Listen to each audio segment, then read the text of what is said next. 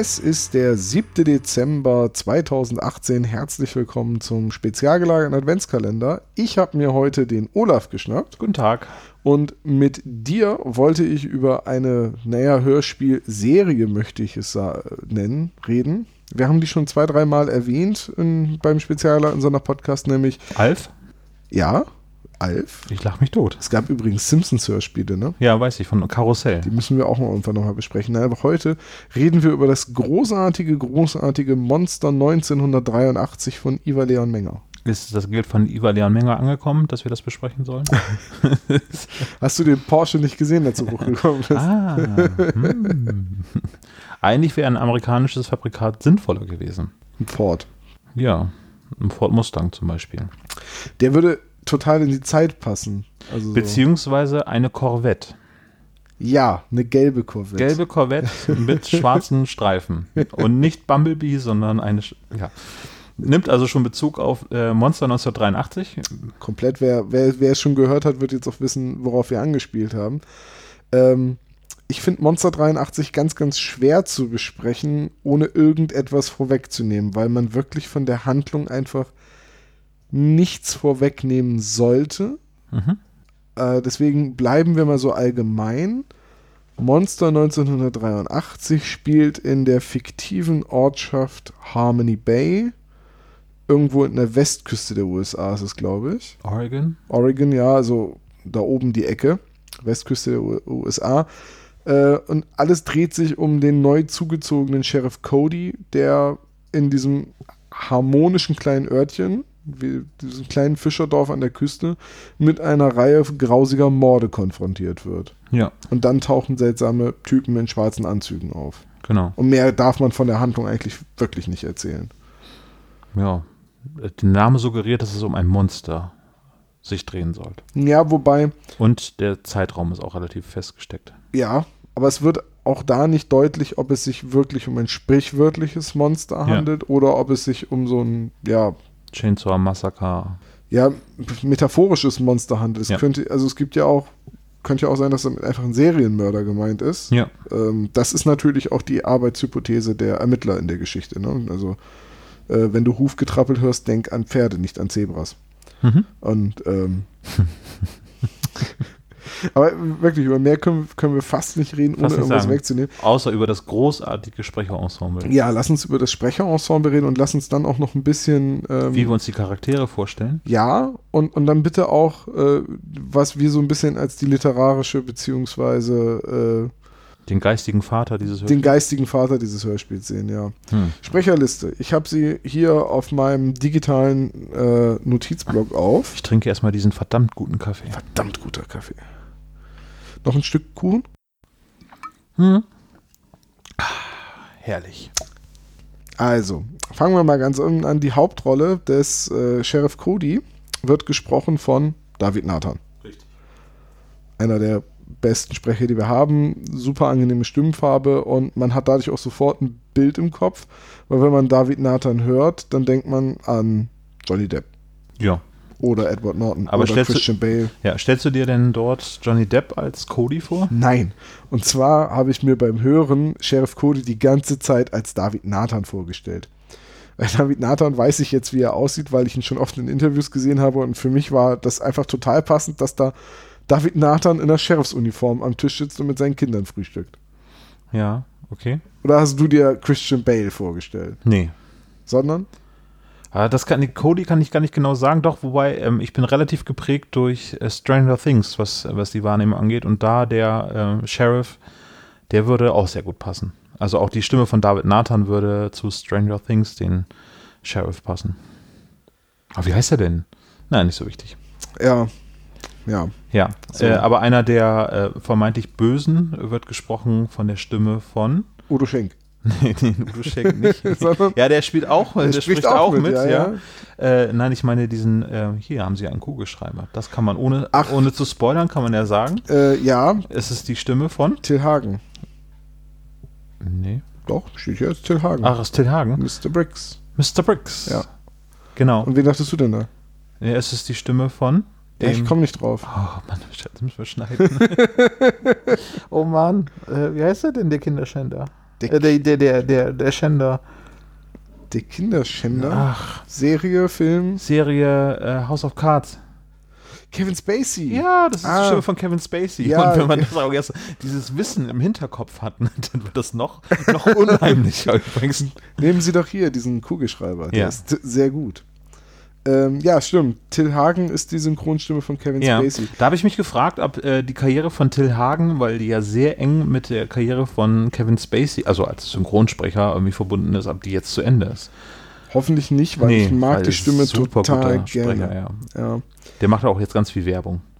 Ja, und äh, auch dem, äh, also auch Udo Schenk und Florian Heim, die ja auch äh, Mhm. viel zusammenspielen in Monster 1983. Wir sagen jetzt mal nicht, welche Rollen, Ja. nehmen nichts vorweg, aber äh, super gute Harmonie und beides super tolle Sprecher, die ich unglaublich gerne höre, gerade Udo Schenk. Ich bin ja bekennender Udo Schenk-Fan. Also ich glaube, John Sinclair wäre ohne, ohne Udo Schenk für mich nicht denkbar. Und Jochen Malmsheimer, muss man auch leider dazu Jochen erwähnen. Malmsheimer ist ein super Grimes.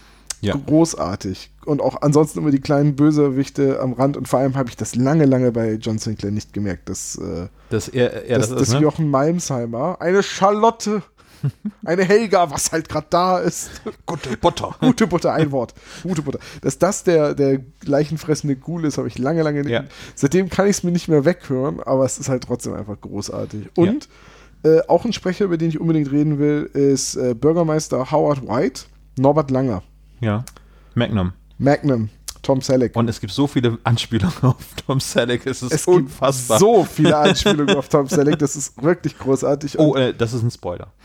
Nein, ist es Nein, nicht. ist es nicht. Aber ähm, ich habe die Staffel, äh, die ersten drei Staffeln Blue Bloods äh, Ja. gesehen und da geht es ja um diese Familie von New Yorker Polizisten. Ja. So, äh, die, der eine, der älteste Sohn ist Detective, der jüngste Sohn fängt gerade als Streifenpolizist an, der Fa Familienvater ist der Commissioner, der Großvater ist der ehemalige Commissioner und der Commissioner, also das Familienoberhaupt, wird eben von Tom Selleck gespielt. Mhm. Wie heißt denn die Familie noch? Reagan heißen die, Ja. ne? Ja, so ein Commissioner Reagan wird halt von Tom Selleck, natürlich von Norbert Langer vertont. Und diese Stimme ist so dermaßen mit dem Gesicht von Tom Selleck für mich verknüpft, dass natürlich Bürgermeister, äh, dass der Bürgermeister für mich natürlich aussah wie Tom Selleck. Muss ich widersprechen, weil Oh. es ist auch die Synchronstimme von Inspektor Barnaby und ich finde das fast noch Hab ich- viel passender. Habe ich noch nie einen von Nee, nee, gesehen. aber äh, ja, es ist Magnum. Es ist halt auch so angedacht. Der Reverend äh, ist die Synchronstimme von John Malkovich übrigens. Äh, Joachim Tenstedt. Genau. Ja. Und, äh, und den Reverend stelle ich mir halt wirklich als John Malkovich vor. Das würde auch unglaublich gut passen. Ja. Und äh, dann spricht Katja Brügger mit, die ja auch schon sehr oft bei den drei Fragezeichen dabei war, immer in kleineren Rollen. Ja. Also zum Beispiel Krankenschwester in der einen Folge und jetzt in, ähm, ah, wir hatten neulich erst eine Folge, wo Katja Brügger wieder aufgetaucht ist. Und dann, dann wird, sie taucht oft auf und wird gar nicht erst in der Sprecherliste aufgeführt, zum Ja. Beispiel bei Workreach.com. Also Katja Brügger, ähm, für mich immer noch die Stimme von Edie Falco aus den Sopranos, Carmela Soprano. Äh, auch eine Stimme, die sehr oft in der Werbung vorkommt. Und wen wir auf jeden Fall nicht vergessen dürfen, ist. Buffy? Ja, warte, Buffy war Äh, äh, die Reporterin. die Reporterin. Nee, doch. Warte, wie hieß denn noch die Reporterin? Äh, ich komme nicht drauf. Ich finde es auch nicht in der Liste. Lucy? Nee, Lucy ist äh, jemand anderes. Sally Feldman? Nee.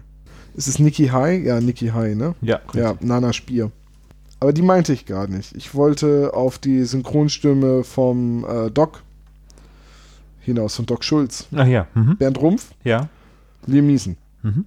Richtig. Seit Taken und den anderen Liam Neeson-Filmen für mich fest mit Liam Neeson verknüpft. Aber Äh, er hat nicht solche Takes wie ich werde dich finden, ich werde dich umbringen. Nein, der, der Arzt ist ein ganz liebevoller, netter Charakter, aber er ist für mich halt einfach Liam Neeson. Und ich finde, diese hochkarätige äh, Besetzung sorgt auch gleich dafür, dass man so ein Hollywood-Gefühl hat Ja, beim richtig. Hören.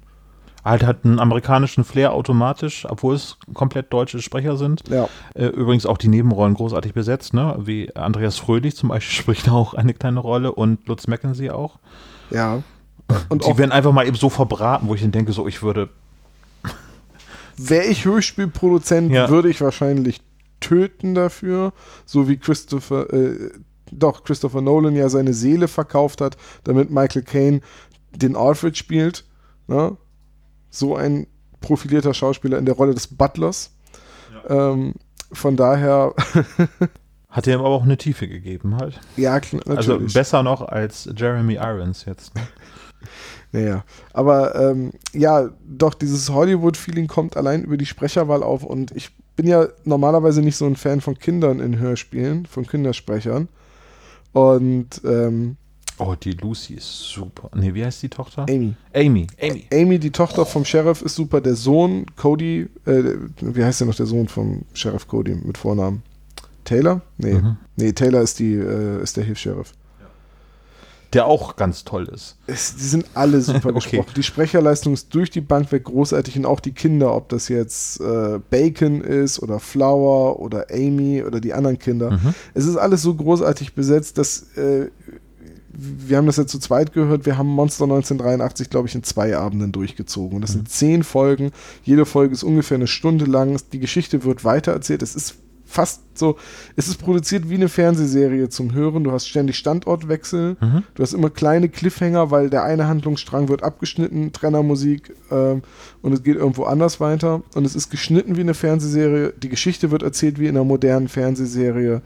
Ähm, das waren zehn unglaublich spannende Stunden. Mhm. Und ich weiß noch, dass wir dann irgendwie bis Folge 9 gekommen waren und dann war es schon echt spät und ich musste am nächsten Tag zur Arbeit. Und, Ja, man war, muss es zu Ende hören. Ne? und ich dachte halt wirklich so, ah, ziehst du das jetzt durch? Nee, haben wir dann nicht gemacht, aber am nächsten Tag war halt klar, sobald wir Feierabend haben, zack, wird die zehnte Folge, gehört. da wurde gar nicht diskutiert. Wir haben das als zur Vorbereitung jetzt noch einmal gehört, Ines und ich, und wir sind dann ähm, bei einer längeren Autotour, haben wir Tag 5 bis 10 gehört. Also, und als wir dann in Bremen wieder angekommen sind, hatten wir halt noch 10 Minuten auf dem Tacho, sind wir noch um den Block gefahren, damit wir das eben noch zu Ende hören können. Na, man hätte das Auto auch hinstellen können, das Autoradio wäre angeblieben, aber äh, ja, wir wollten. So wolltest du wenigstens noch was für deinen CO2-Fußabdruck. Richtig, Du genau. wolltest schon immer eine Spur in dieser Welt Ich wollte mein Navi verwirren. so. Einfach mal nicht nach Hause fahren. nach Hause eingeben, aber beim Nachbarn parken. Richtig, Das dass mir von, von so einer Computerstimme nichts vorschreiben. Ja, und es gibt von Monster 83 eine zweite Staffel und mittlerweile auch eine dritte. Ich bin mitten in der zweiten. Ich habe die dritte noch nicht gehört und die zweite hat auch noch nicht zu Ende. Aber im Interview hat uns Iva Leon Menger ja auf der Hör mich verraten, dass in der zweiten Staffel sehr, sehr viele Antworten gegeben werden. Komplett sogar, ne? Ja, sagte er. So gut wie, irgendwie so. Und zwar die, mit der Begründung, dass viele Leute Angst hatten, dass das so ein bisschen wie beim geistigen Vater, Twin Peaks, äh, wird, dass das halt nicht aufgelöst wird und vieles am Ende sehr verwirrend bleibt. Mhm. Also hat er gesagt, gut, dann kriegt ihr eben alle Antworten und wusste ja nicht, dass er nochmal eine dritte Staffel Ja, produziert. wenn man ihm glauben mag, äh, was ich auf jeden Fall tue, ist, dass er es als klassischen Dreiakter konzipiert hat. Ja, aber die Antworten gab es dann halt schon im zweiten Akt. Ja. Bin, bin sehr gespannt, was den dritten dann gibt. Ich weiß auf jeden Fall, nachdem ich die erste Staffel gehört habe, und es war, glaube ich, die beste Hörspielserie, die ich in den letzten Jahren für mich entdeckt habe, in den letzten 15 Jahren. Ja, also äh, man muss leider auch sagen, gut, andere Zielgruppe, aber deutlich spannender als manche neue drei Fragezeichen-Folgen. er hat's gesagt. Ähm, Lass mich kurz diesen Stein nehmen. Oh, Flanders, willst du dich mit Steinen bewerben? Nein, Hummer, ich will mit dir reden. Oh.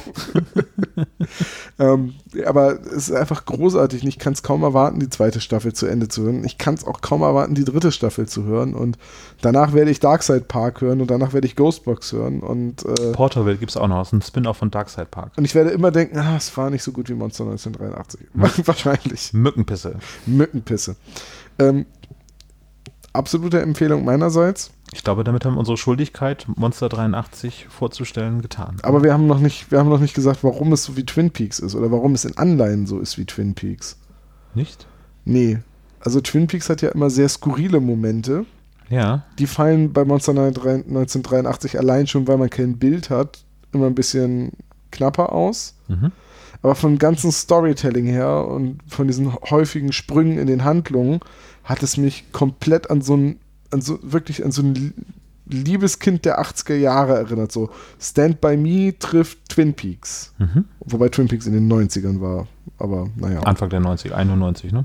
Ich äh, habe Twin Peaks erst 2013 oder 2014 mhm. oder so gesehen, äh, dann auch auf DVD. Mhm. Hast du den Film, Kinofilm auch gesehen? Ähm, Fire Walk with Me haben wir gesehen, ja. Ich habe die Bücher nicht gelesen, aber wir haben äh, Twin Peaks gesehen, die ersten beiden Staffeln zweimal. Fire Walk with Me haben wir geguckt und danach haben wir uns dann die dritte Staffel reingezogen. Das wäre übrigens auch noch mal etwas, wo ich sehr gerne drüber reden würde, über Twin Peaks und dann einfach gnadenlos alles spoilern, also allein schon wegen der Interpretation. Und vielleicht, weil Twin Peaks mir so gut gefallen hat, hat mir auch Monster 1983 so extrem gut gefallen. Und jetzt wäre eigentlich auf der nächsten Hörbich, muss ich Ivalio Menger auch mal fragen, ob er Twin Peaks wirklich als Vorlage genutzt hat oder ob das alles Zufall war. Das könnte Zufall sein. Alles Zufall. Ja, würde ich auch sagen. Definitiv ich würde jetzt sagen, am Ende könnten wir jetzt nochmal eben, ich packe nochmal einen Link in die Shownotes mit rein mit ja. der Musik von Twin Peaks. Auf jeden Fall. Falling. Ja, sehr dum, gerne. Großartiges Lied. Dum, dum. Gut. Ja, dann Mückenpisse. Ciao. Ciao. Heute möchten wir natürlich wieder etwas verlosen und zwar geht es heute um das Hörspiel Schattenkinder aus der Reihe Dreamland Grusel, was uns von Maritim Hörspiele zur Verfügung gestellt worden ist. Wer dieses Hörspiel also gewinnen möchte, schreibt zu diesem Kalendertürchen auf spezialgelagert.de einen Kommentar. Wir verlosen unter allen Kommentierenden bis zum einschließlich 24.12. Ja, der Rechtsweg ist ausgeschlossen. Viel Erfolg.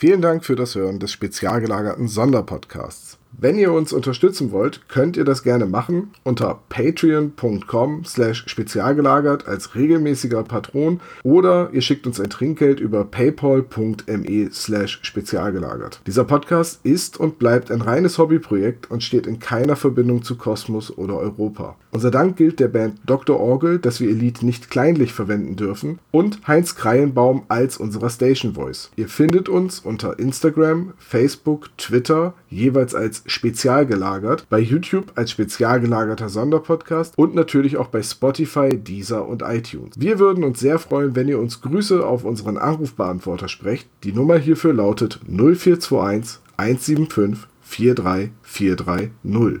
Macht's gut!